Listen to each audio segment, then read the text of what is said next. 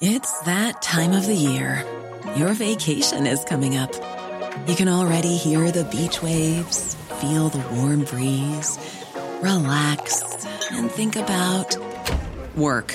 You really, really want it all to work out while you're away. Monday.com gives you and the team that peace of mind. When all work is on one platform and everyone's in sync, things just flow wherever you are. Tap the banner to go to Monday.com.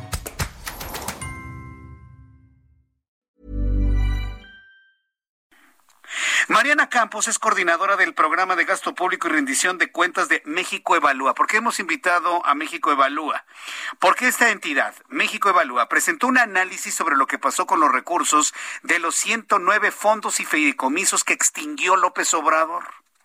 Falta transparencia en todo lo relacionado con esa figura y se encontraron datos muy interesantes. Estimada Mariana Campos, me da mucho gusto saludarla. Bienvenida. Muy buenas tardes. ¿Qué tal, Jesús Martín? Muy buenas tardes. Saludos a toda tu auditorio. ¿Qué encontraron con la extinción de estos fondos y fideicomisos? Porque de, los dos hubo, entiendo que eran más fondos que fideicomisos, pero ¿qué encontraron con la extinción de estas figuras? Bueno, mira, eh, tenemos información apenas disponible el 31 de marzo. La información al 30 de junio la vamos a tener los últimos días de este mes, julio. Eh, entonces, en el primer trimestre del año lo que se ve es que legalmente se han extinguido dos fideicomisos. Sin embargo, obviamente el, el gobierno ha registrado ingresos por aprovechamientos, es decir, ha utilizado recursos de fideicomisos, como por ejemplo el caso de en donde eh, tenemos registrado a mayo que eh, el gobierno, o bueno, la tesorería ha recibido alrededor de 7 mil millones de pesos provenientes del FONDEN.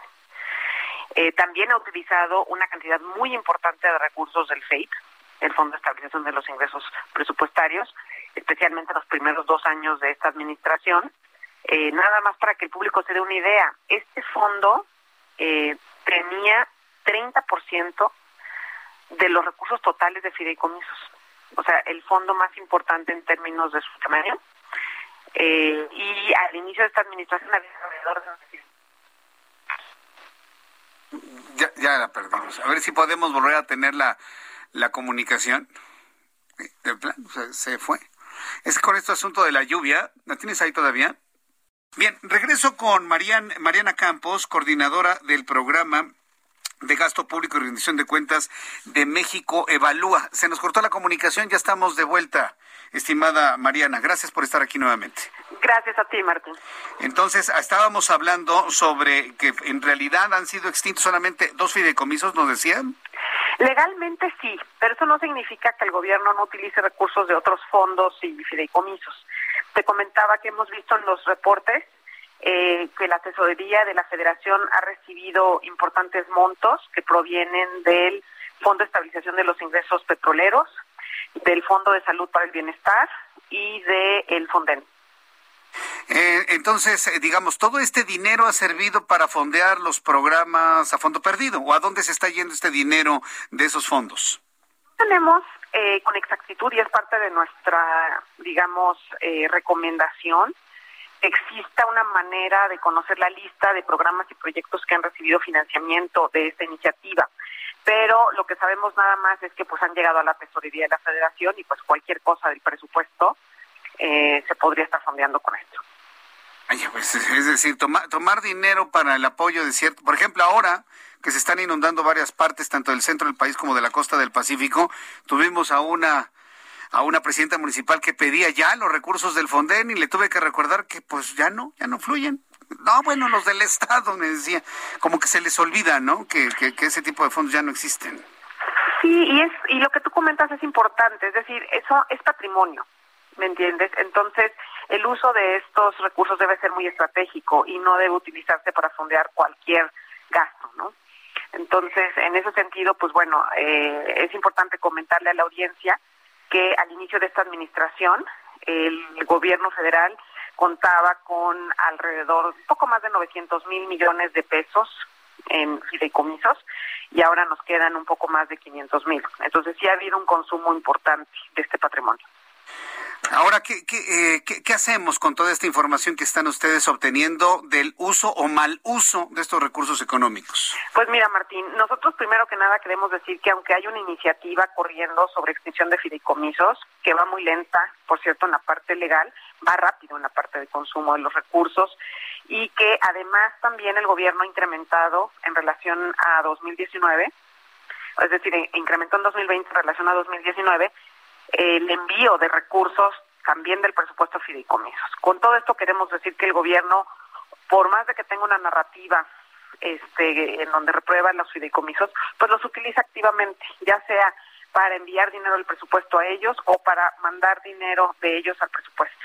Entonces, queremos que se comprometa con una agenda de apertura de fideicomisos, que sigan adelante las acciones que han habido desde hace ya, pues, más de 16 años para promover la rendición de cuentas de estos instrumentos y necesitamos, por ejemplo, promover que exista la evaluación de fideicomisos, que sepamos qué fondos cumplen o no con su objetivo, pues para evitar que haya discrecionalidad en la extinción de estos instrumentos.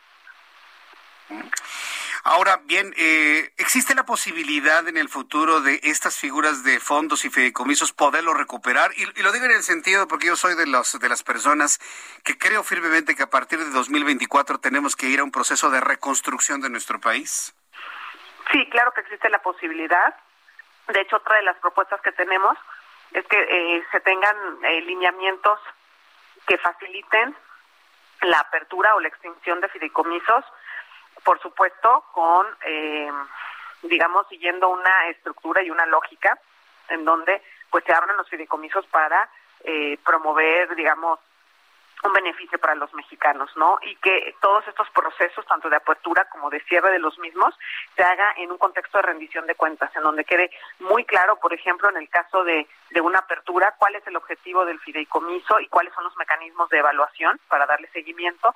En caso de una extinción, las razones de por qué se cierra y además también eh, qué va a suceder con los objetivos que se estaban financiando y eh, qué información vamos a poder nosotros como público conocer de los fideicomisos que se han cerrado, ¿no? Es decir, cuál va a ser el archivo histórico. Eh, la razón de cerrar los fideicomisos y los fondos es la razón que da el presidente, porque había corrupción.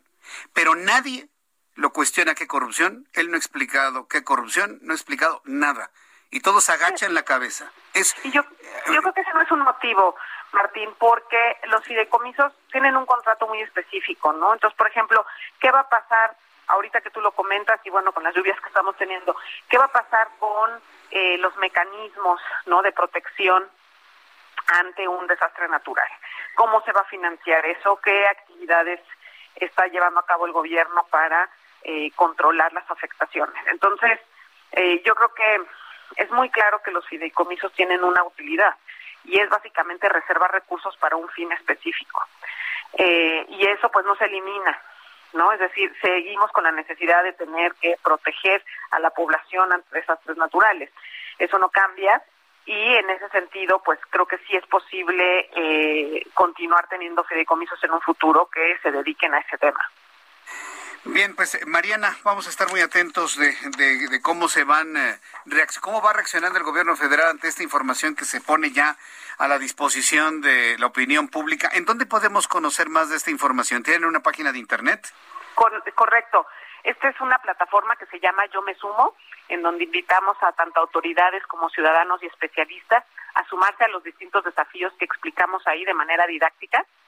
Ahí acabamos justo de publicar la semana pasada este dedicado a fideicomisos y lo que es muy interesante es que contiene eh, recomendaciones específicas para resolver los problemas. Muy bien. Pues eh, Mariana, muchísimas gracias por este tiempo para el auditorio del Heraldo Radio. Muy buenas tardes. Gracias, Martín. Buenas tardes. Hasta luego. Es Mariana Campos, coordinadora del programa de gasto público y rendición de cuentas de México Evaluación.